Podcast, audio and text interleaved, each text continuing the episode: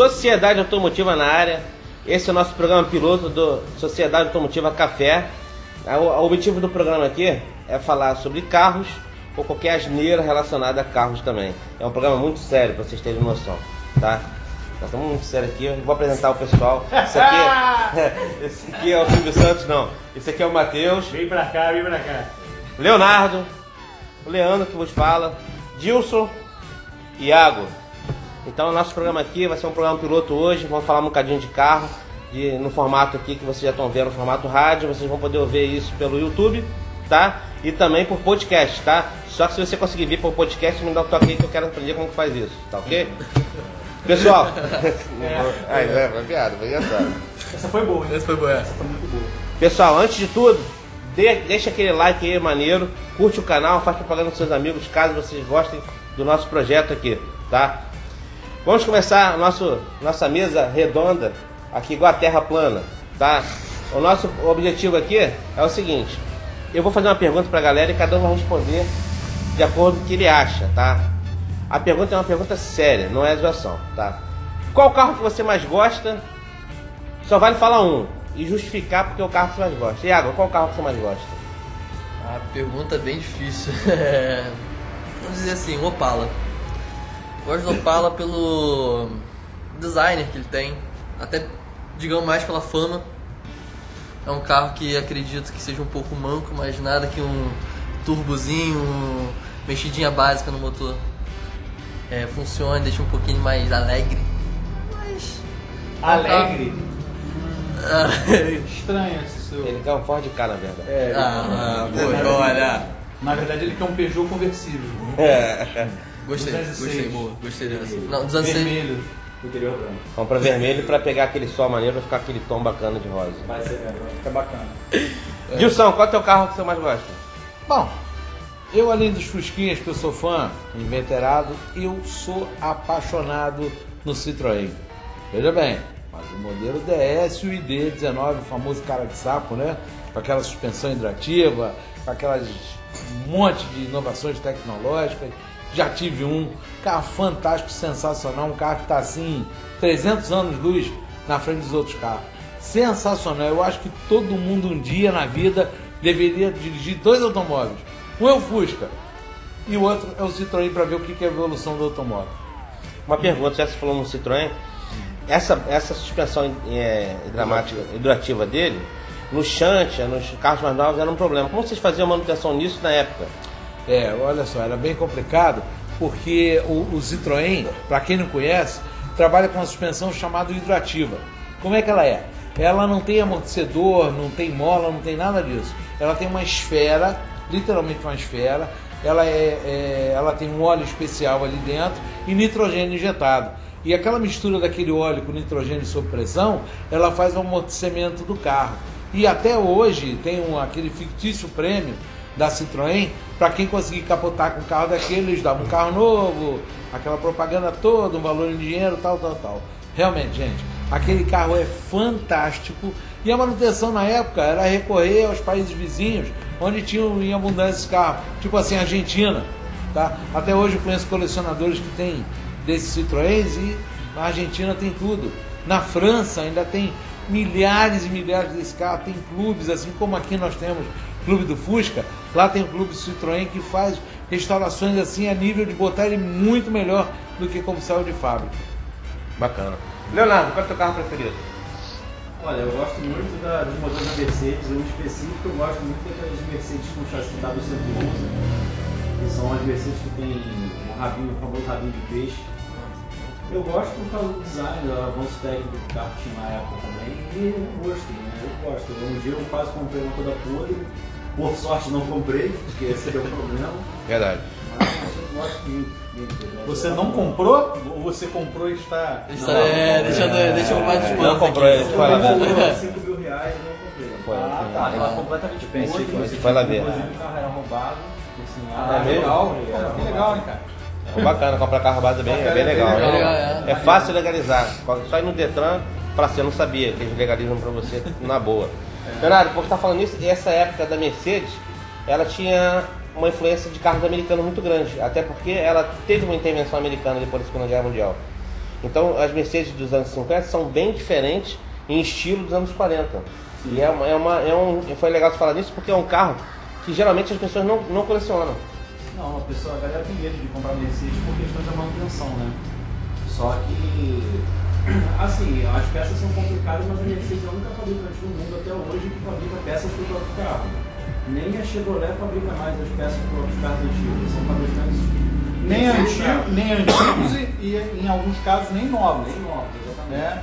A É, Mercedes, qualquer carro que você tiver, se você quiser a peça, eles fabricam. A não ser que seja algo muito primitivo. aproveitando esse gancho do lance das peças, é, um caso clássico de, de montadora que não disponibiliza peça para os carros em linha é a própria Chevrolet. Né? É, já teve casos aí de pessoas comprarem Cruze ou comprarem algum carro assim mais é, topo de linha, né? digamos assim, e o carro apresenta uma falha mecânica e a própria montadora, além de não saber solucionar o problema, Não ela não disponibiliza a peça. É, o das Captiva, do Chevrolet Malibu. Captiva, a, a- a alguns carros importados, o Malibu, O Ômega na época tinha esse o. Ômega australiano, a o Cruze, as, as várias versões do Cruze. Isso também, pessoal, é porque a indústria mudou de certa forma. Até eu estava vendo um documentário da Porsche também está nessa mentalidade. Essa mentalidade japonesa de não ter estoque de peça. Então o carro quando vai montar, a peça chega no caminhão poucos minutos antes dele montar. Para não ter estoque e com isso é, baratear a produção, né? Tudo sincronizado direitinho. Só que também é um lado ruim, porque quando você tinha um excedente de peça, quando o carro mudava o modelo, ainda tinha 5 mil chassis dele, tinha 10 mil paralamas e iam para reposição. né? E hoje você não tem mais isso, é muito complicado. Matheus, qual o carro que você mais gosta? É, aproveitando que você citou a marca Porsche, né, eu como um entusiasta de Volkswagen, sou apaixonado por Fuscas também, assim como o Gilson, mas o meu carro assim é, do coração mesmo é o Porsche 911. Esse é o, é um carro que eu acho fantástico, é, tanto em termos de mecânica quanto em termos de estabilidade, de design. Eu acho ele um carro muito bonito. É, você vê assim, na, na década de 60 e 70 você já tinha modelos que já te remetiam a coisa futura. Tanto que você percebe pela carroceria, você não tem muitas mudanças estéticas na carroceria. Né? Você, por exemplo, pega um Porsche dos anos 70, ele já tinha um design que te remetia a um, um carro muito à frente. Né? Às vezes você olha um Porsche assim, ah, deve ser dos anos 80, você vai pesquisar o carro, o carro é do final dos anos 60, início dos anos 70. Inclusive a Porsche permaneceu com um design praticamente intocável. Intocável. até a década de 90, né? É verdade. Eu, Tá eu também, eu também acho. um carro extremamente estável, né? É, eu também acho um maior barato esses carros que são atemporais. Essas carros, esse designer, Guiara, o Guia, é, é, bom, todos, é, Bertone. Bertone, Bertone. é, Farina, tá? porque eles fazem carros, gente, que não envelhecem. Tá? Vocês veem, o Carmanguia é um carro que até hoje é atual. Os Citroën, os DS são atuais. Carros É, elegantes. carros né? Elegantes. O Porsche é um carro que não, que não, não, não, não morre, o design dele tentaram acabar com o 911 e, a- e os próprios consumidores pediram à fábrica para que se voltasse a produção dele. Quer dizer, são carros atemporais.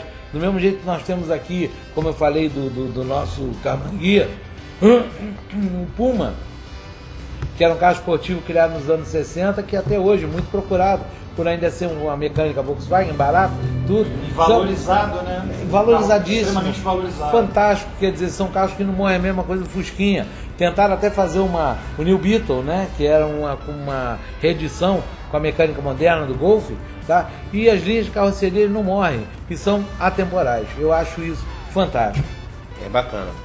O carro ficou faltando eu falar o, o, o carro que eu mais gosto aqui. Eu gosto muito do Opala, também igual o Iago. É assim, o, o Opala sempre foi um carro que chama muita atenção.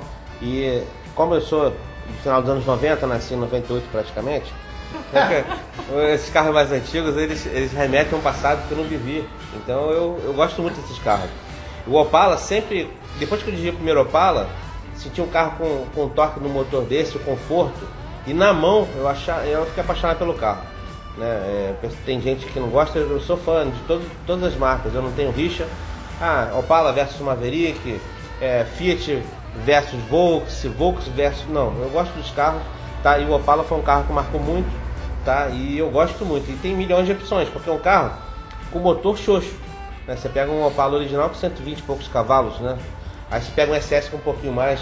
Então, mas você pode ter Opala Uma mecânica assim, relativamente modesta, com Modesta. um carro que tem um porte. Porsche Pois um é, maior. com né? motor de Não. caminhão, né? Você pode brincar Exato, muito ali. É, o céu é o limite, tem uma pala de rua com 1.500 cavalos. Então você pode fazer o que você é lógico, troca pelo amor de Deus o diferencial, né? Porque senão você vai... Então, É, vai diferenciar o Então grafão. você Brasil, sabe. nunca mais. Nunca mais. Vamos dar uma pausa aqui para tomar um café e já voltamos.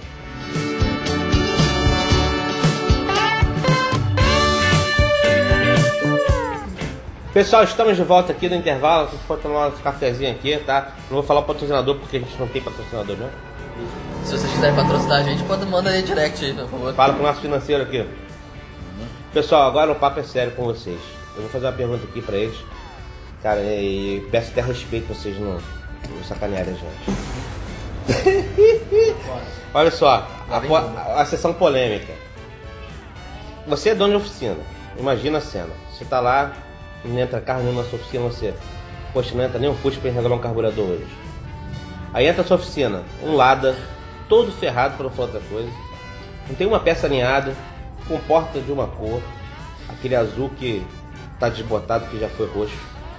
Aí ele com mecânica maré turbo, todo engatilhado pra fazer elétrica. O que, que você faria?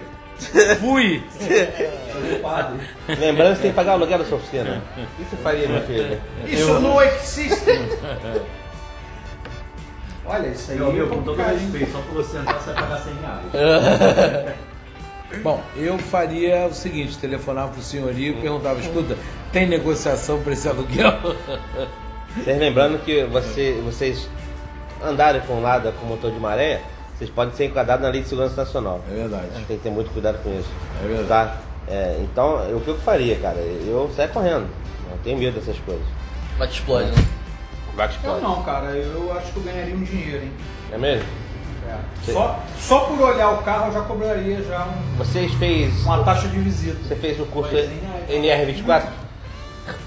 Cara, eu estudei segurança do trabalho na- no IFRJ, então assim, basicamente todas as NRs eu estudei e eu tô preparado, né, cara? É que bom que vai ser naquele dia ali que você vai descobrir as saídas de emergência da sua, da sua É, oficina. é, é nessa Saber hora, tá é, quando o bolso aperta, a gente, né? É, corre. Tem que, a gente corre, tem que se virar, né? Olha só, gente, eu vou dar um exemplo. Quer ver uma coisa? Prático. salto. Ó, exemplo prático. Dono do Lada, dono da oficina. Prazer, 100 reais. Ah, gostei. O que, que você deseja no carro? 200 reais. É. Mas tamo faz... chegamos em quanto orçamento? 1.500 reais. Poxa, amigo, Foi um eu prazer te conhecer. do carro. Não, mas eu já sei que tem... 2 mil reais. Eu posso pagar em monstro do Pokémon? Que tal moedas da Copa? É. Pessoal, voltando aqui, a descontração nossa foi essa, porque trabalhar com a maré realmente tem que distrair, senão você fica maluco. Pessoal, na nossa newsletter, para quem não sabe, nós temos uma newsletter, e se você quiser assinar, ela rola uma vez por semana ou duas vezes por semana.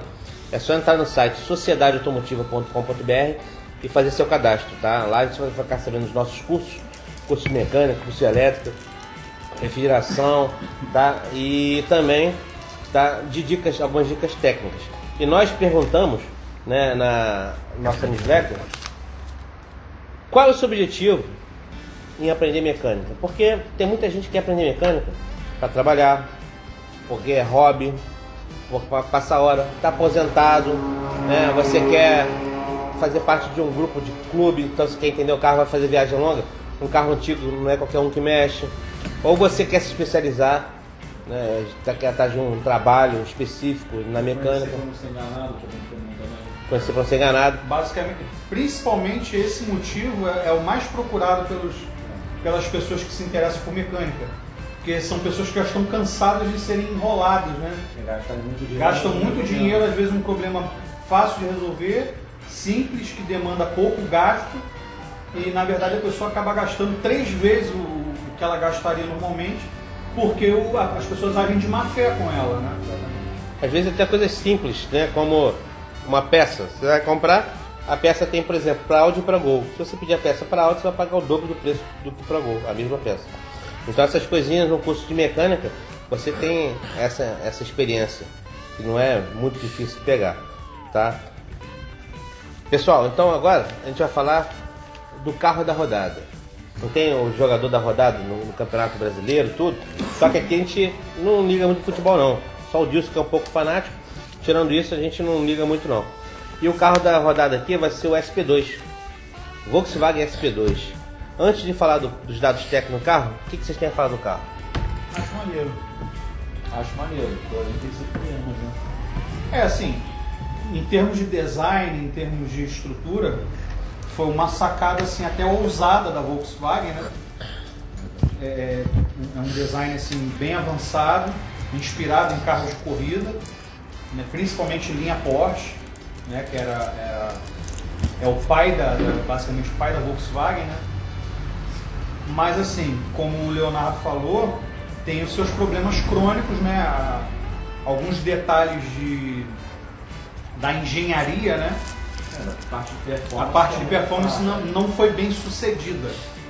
Poderiam ter outras soluções mecânicas, né? Mas assim, para o contexto da época, né, que a gente se encontrava e, e- e o que foi oferecido, assim, eu achei que foi uma sacada até ousada. Era um carro que não era muito barato, Exatamente. isso. é- era diferente, era uma, era uma coisa exclusiva. Era um fora de série que não era de fibra. É, foi, um- foi o primeiro carro exclusivo em termos de design, em termos de mecânica, que não era de fibra de vidro, né? Ele era de lata mesmo, Tinha um visual realmente esportivo, assim, vamos dizer. mais agressivo, mais né? agressivo e feito por uma montadora de fato, né? É, exatamente. Mas, como todo carro tem seus problemas, né? Olha, gente, eu posso falar de, de bem do SP2 que nos anos 80 eu tive um. Tá? Eu acho que eu sou o mais velho aqui da, da rapaziada Com certeza. aqui. Tá? Aí, Nem tanto, nem tanto. Mas. Tá bom, vovô, vai lá. Bom, tô pois fazendo é. aqui a galera só tem na, tá na faixa de 20 anos, né? Isso. 22. 22, Isso. 23. É, eu como tenho 85, né? Aí falar disso. Mas gente, olha só, era um carro que eu sempre gostei e sempre quis ter um. Então eu peguei um, já estava um pouquinho é, é, avariado por causa do, do uso severo dele, e eu comprei esse carro porque ele pegou fogo. Porque ele tinha uma característica, a bateria dele ficava justamente no assoalho, aonde o carona, que por ser um carro de dois lugares, né? Ficava no assoalho do carona. E o que, que aconteceu? A bateria, o camarada não prendeu a bateria se achando no lugar, o carro deu um solavanco, a bateria encostou na chapa, fechou o curto, o carro pegou fogo. Pois é. Aí o que eu fiz? Recuperei o carro, o carro ficou muito bonitinho e tal. Era um azul marinho com interior bege, muito bonito, tal, era cor de época, mesmo. né? E o carro era sensacional. Agora, era tal negócio, como todo esportivo, ruim de entrar, ruim de sair. A mecânica dele, a gente tem é, é, os furos né, do esportivo, como nós temos hoje o Veloster, não querendo falar mal que não é esportivo porcaria nenhuma, mas a mesma coisa da SP2. Ele vendia aquela imagem de carro esportivo e na verdade era a mesma mecânica da variante, do TL, do Camanguia TC. Desempenho deixava a desejar, Desempenho né? deixava a desejar porque era fraquinho. Né? Agora era um carro que estava também atemporal, que a carroceria dele não envelhece. Né? E hoje, na mão de colecionadores, está valendo uma fortuna. Agora, foi uma tentativa muito legal da Volkswagen de projetar um carro totalmente brasileiro, né? no, pro- com um designer brasileiro e de projeção internacional. Inclusive, esse carro está até em destaque no museu da Volkswagen na Alemanha. Tem um SP2 que foi doado por um colecionador brasileiro. O carro está lá no, no, no museu, no, no acervo do museu da Volkswagen, lá em Wolfsburg. E é um do- dos chamarizes da, da- da- da- do museu da Volkswagen esse carro, por ele ser justamente uma coisa assim brasileira que poucos conheceram. Até nós mesmos brasileiros, só quem viveu na década de 70 e 80 tem é, conhecimento desse carro e hoje só na mão de colecionadores mesmo. É, é um carro difícil de se encontrar. É. Muito, verdade, muita muito difícil. É um carro que, por ter aqueles frisos é, é, é, é, Refletivos, refletivos, aquela frente dele com aquele para-choque de borracha que com o tempo ele empena, as lanternas traseiras que eram dele, as lanternas dianteiras. Quer dizer, era um carro completamente Era um conceito difícil. mais ou menos É. igual ao do Carmanguia TC. né? Exatamente. É, Tá? ele tem peças únicas, são exclusivas dele e não tem reposição para ele no mercado. E eram feitos no mesmo lugar pelo- do É, carro é, exatamente. Até as rodas é, era muito parecido com os do Brasília, mas não era. Não era. É, é, as entradas ar são diferentes. Ele vinha com o volante esportivo Valrod. Enfim, painel dele era completinho, com um monte de instrumentos, era muito bacaninha, muito bacaninha mesmo. O que vale ressaltar é que nos anos 60, final de 60, início, até o início de 80, a Volkswagen brasileira, ela tinha liberdade criativa. Então a matriz alemã, ela não ficava tão em cima igual que é hoje. Hoje você quer fazer um carro brasileiro, é um parto. Por exemplo, fizeram aquela porcaria do, do Fox lá, desculpa, pra quem tem Fox, né? Que botaram o nome de Tupi, não podia, porque Tupi parece que tá xixi em inglês, né? Então fizeram aquilo, porque é muito difícil ter um carro completamente nacional hoje. Nos anos 70, você tinha um cara que era o chefe do departamento de criação, chamado Márcio Piancastelli, né? É, Piancastelli. Ele era sensacional. Ele fez Brasília, Variante 2, o Zero Caixão, Zero Caixão. né? Esses carros todos do TL, se eu não me engano. Exatamente. né? Então ele, esse carro, ele até o Gol, né? a primeira versão do Gol, Foi É deserto. o, o protótipo de 78, né, que seria o- Exatamente. que viria a ser o Gol BX né, em 80, foi o design foi dele também. Foi inspirado na Brasília, na própria Brasília, que foi um projeto dele, né, 100% criado no Brasil, e teve referências do Polo e do Derby, né, que lá fora era, era como se fosse um mini Gol, né? Exatamente. Ou assim, então a- o Brasil nessa época aproveitou nisso, né? Então você tinha os carros né, que realmente eram diferenciados. né? Até hoje são carros que são disputados a tapa na Alemanha. Você pega esses carros nacionais que são os fora de série, são difíceis. O, S, o SP2 tinha duas versões, na verdade eram dois carros, o SP1 e o SP2. O SP1 com o motor 1600, o SP2 com o motor 1700. Só que o SP1 tinha uma diferença de acabamento interno. Foi o SP2. O SP2 tinha couro, né? Tinha É, o um acabamento SP1 melhor. ele só, ele só teve uma versão que foi lançada em 72, Só 72. né, que foi, foi o, o- é o protótipo do SP2. Né? É, a versão SP1 ele era um pouco mais básico, ele tinha o mesmo motor 1600 da Variant, da, da TL, do, do Carmanguia TC, né? o motor que a gente conhece como motor plano ou motor pancake, né? Ele tem a, a- a lataria de ventilação embutida na, na ventoinha né, do motor Exatamente, bem no eixo. para você reduzir o espaço do cofre do motor, né, você tem um, um- um espaço de bagagem maior. Basicamente ele não tinha diferença nenhuma mecânica, era, era a mesma relação de caixa de marcha, mesmo motor, mesma cilindrada, já era um motor bem assim, vamos dizer, manco, ele é um motor manco, né? É, por incrível que pareça, nesses carros ele tem, ele, você tem uma sensação de torque menor do que no próprio Fusca. Né? Você, vamos, o SP2 ele foi concebido com motor 1700, né? um, ele tem um kit de pistão próprio dele. Tem né? 10 cavalos a mais do que o. É, ele tem em torno de 10 a 12 cavalos a mais. Só que o, o efeito que você sente do motor 1700 no SP2, que é o motor de origem dele, e no Fusca, são completamente diferentes. Você sente muito mais torque, muito mais potência desse- dessa configuração num Fusca do que no próprio SP2, que era um carro para ser, é, teoricamente, um, um carro mais veloz, né? um apelo mais esportivo. uma proposta, mas É, Uma a proposta proposta mais é esportiva, só esportiva. cabia dois, dois, dois ocupantes, né? Não cabia quatro. É, é, é mais ou menos a mesma concepção do Puma. E o que a gente estava falando que o Dilson estava chamando confusão comigo, que o carro não tinha muita.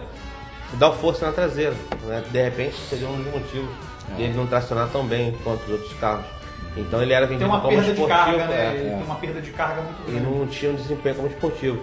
Então ele fabricou de praticamente de 72 Até 76. até 76, Foram com quatro de linha. O SP3 chegaram a, a esboçar um projeto com a mecânica na dianteira tá, do, Motor do Passat água. TS, o motor MD né, do Passat, não é isso? É, MD250. É, Seria e, 1.5. e só que não saiu do papel.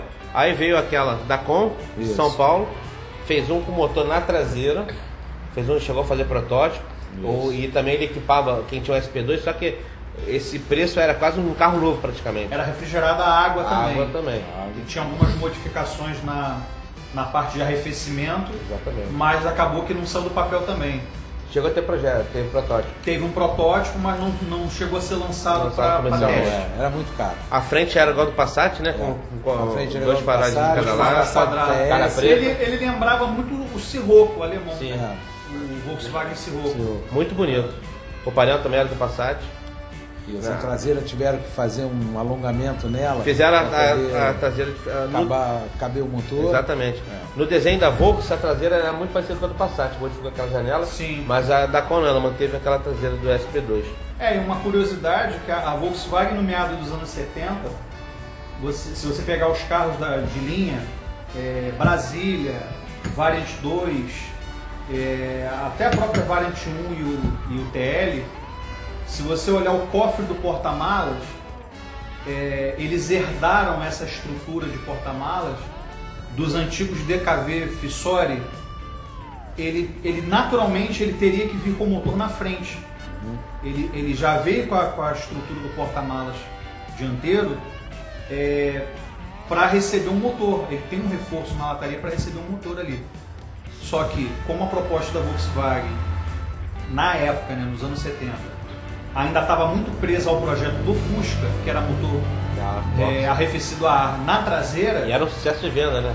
e era um carro que não saía de moda, né? É, Por mais que você tivesse carros na linha, é, Variant, TL, Carmanguia, é, carros mais luxuosos e mais caros, a, a saída do Fusca ainda era muito grande, porque você tinha uma variedade de modelos, Exatamente. de cilindradas de motor e de opcionais de acessórios, né? E atingia uma parcela do público muito maior.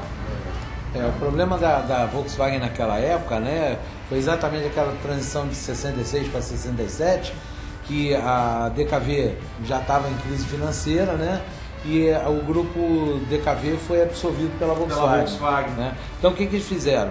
Os DKV 67 tinha a- as maçanetas do Volkswagen, os faróis de Volkswagen, né? Exatamente. Era No caso, do, que viria a ser viria os modelos modelos Volkswagen. Volkswagen, é. Zé do Caixão, É. variante, E- foram lançados a- nos anos seguintes. É, e a Volkswagen ela, ela, ela pecou talvez de lançar só o Passat em 73 Foi. por causa do medo do sucesso de venda, porque primeiro eu acho que ela queria tirar o aquela imagem do DKV, né?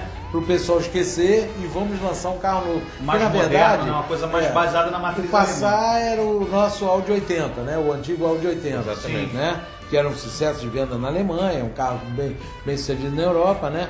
E que era naturalmente o sucessor da DKV. Quem sabe da história, né? Da Auto Union, é, sabe essa história. Mas isso é para um outro programa. Mas aí veio o Passat com aquele sucesso todo, aquela alavanca de câmbio maluca que quebrava na mão de todo mundo, né? Depois eles acertaram em 77 o câmbio, e é o motor dele que está aí até hoje, todo mundo gosta, todo mundo Acabou quer. substituindo a TL. Acabou substituindo A TL. TL saiu de linha em 76. Exatamente, barata cascuda. É, Morada Cascuda. É. Carrão. E o SP2 foram fabricados cerca de 10 mil unidades. É. Teve mais de 500 unidades exportadas. Tá? O SPU eu não sei quantos foram.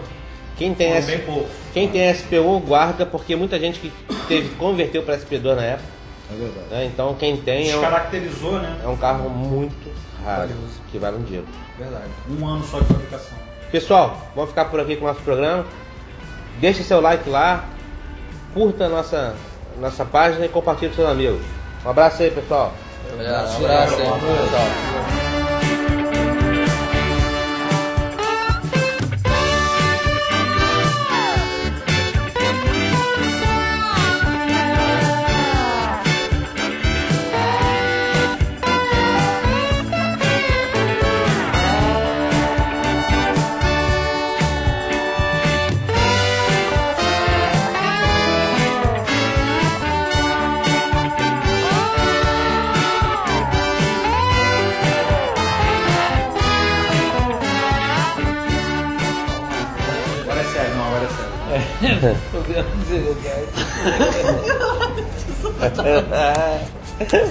Pode a gente fazer um programa de primeira e quando for botar o nome, bota Sociedade Todo de Café com C cedilha. Aí... Aí pode a porra toda. Sociedade Safé. Eu tinha um grupo de poesia. Caralho.